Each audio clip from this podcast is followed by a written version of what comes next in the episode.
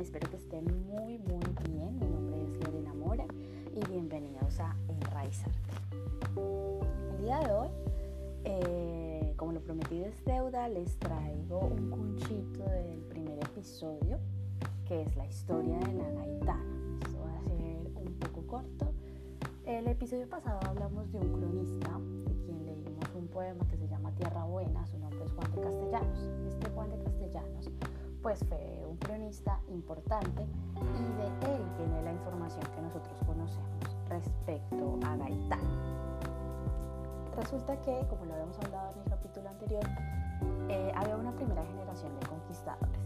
Entonces, estas personas lo que estaban tratando era de llegar a todos los rincones de Colombia, no solamente en busca de oro, sino de, colonizar, de y de tener todo bajo su control. El encargado de esto en Colombia específicamente era Sebastián de Belalcázar. Sebastián de Belalcázar eh, manda a Pedro de Añasco, quien había acabado de regresar del Perú, a conquistar la parte de el Huila. O sea, esto es 1539 y toda la historia se desenvuelve en el departamento del Huila. En esta zona vivían cuatro tribus indígenas, los yalcones, los piranas, los guanacas y los paeses. Resulta que Sebastián de Belalcázar manda a Pedro de Añasco a conquistar la villa del Timaná. Entonces lo que el man hace es que llega con toda su gente a pedirle a los líderes de los indígenas que vayan ante él. Pero hay un líder que se niega a ir, que es el hijo de Gaitán. Este man pues era un alzado, este man no se iba a arrodillar ante nadie, igual que su mamá. Y el man entonces no va a la dichosa reunión convocada por Pedro Añasco. El man, Pedro Añasco, se emberraca y lo manda a buscar. Cuando lo manda a buscar, lo agarran y se lo llevan a donde está Pedro de Añasco. Y allí Pedro de Añasco le amarra las manos, le amarra el cuello y lo pasea como un perro delante de los líderes indígenas que sí se habían presentado a la convocatoria, por decirlo de alguna manera. En ese momento le llega la información o el chisme a Gaitana, como, hey, se llevaron a, su hijo. Entonces la vieja sale corriendo a buscar al man y desafortunadamente cuando llega a este man ya lo están quemando en una, pues en una hoguera y lo están quemando vivo y ella presencia esto.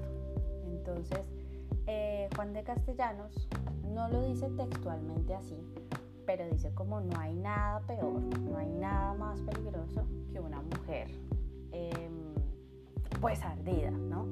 Cosa que, bueno, ya ustedes sabrán si es, si es así o no es así, pero imagínense esto dándolo por hecho una madre emberracada no hay nada peor que una madre emberracada. Y esta vieja se devuelve emputadísima y se va a hablar con un, con un pariente de ella que es el líder de los indígenas, que es Pigoanza. La le dice, oiga, mire, tal, necesitamos sacar a esta gente de aquí. Y pues necesitamos venganza, o necesitaba ella específicamente venganza. Entonces este man reúne a 6.000 guerreros. Y se va con los 6.000 guerreros y arrasan con casi, casi todos los españoles. Hay tres que escapan, que son los que llevan la información a, a, la zona donde estaban, digamos, seguros los españoles y todavía no habían alcanzado a bajar.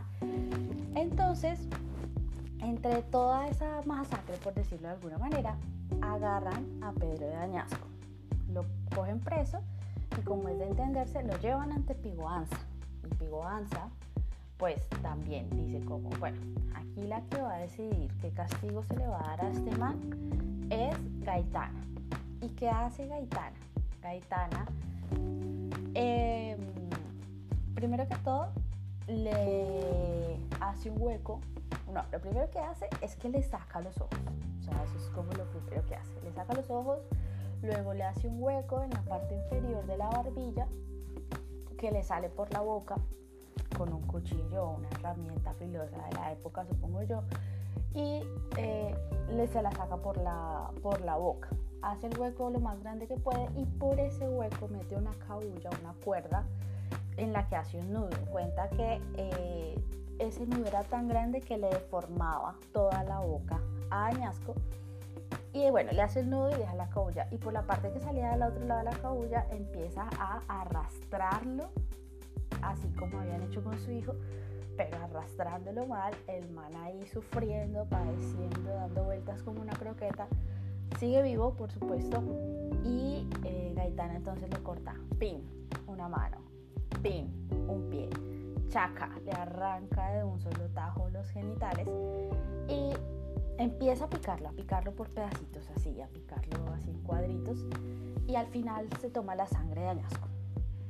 Entonces, bueno, ahí ya muere este man y Gaitana no es suficiente, no es suficiente para ella. Entonces convence a Pigoanza de reunir más gente y de sacar a los intrusos de su tierra. Esta vez ya no por venganza, o puede que quizás un poco, pero era más por defender su libertad y sus tierras y sus costumbres. Entonces reunieron a 12.000 indígenas que se iban allá a pelear con los españoles. Efectivamente se fueron, pero ¿qué pasa? Que estos tres manes que se volaron ya habían llevado la información a los otros y resulta que un líder indígena le había contado a esos españoles, o sea, estos líderes que se dejaron amedrentar, le contaron a los españoles cómo serán las tácticas de guerra de ellos. Y ellos pues ya estaban un poco un paso adelante de los eventos y pierden esta batalla los indígenas.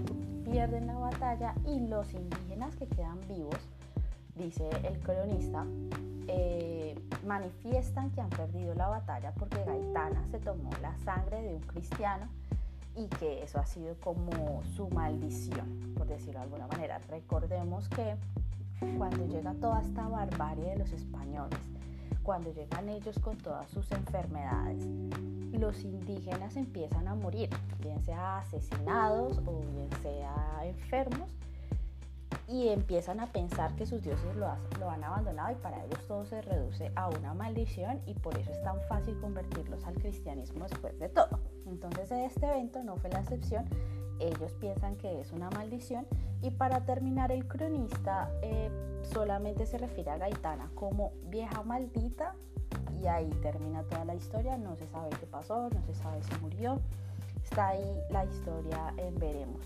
Entonces cada uno pues le dará en su mente el final que, que, espera. Lo que sí creo yo es que si más indígenas hubiesen tenido la gallardía, el valor de luchar como lucharon estos indígenas, independientemente del juicio de valor que usted le dé de si fue correcto o no fue correcto, pues la historia de Colombia, y no solamente de Colombia, sino de América, sería totalmente diferente. Ahí los dejo entonces con esa historia súper cortica, súper rápida, para que sepamos de dónde viene el nombre Gaitana, porque yo lo veía en el, en el tablero de las bucetas, yo, bueno, Gaitana, sí, una indígena y el barrio Bogotá y. Pero bueno, es una historia bastante interesante, con esto los dejo y nos vemos en el próximo episodio. Que tengan buena tarde, mi gente, paz.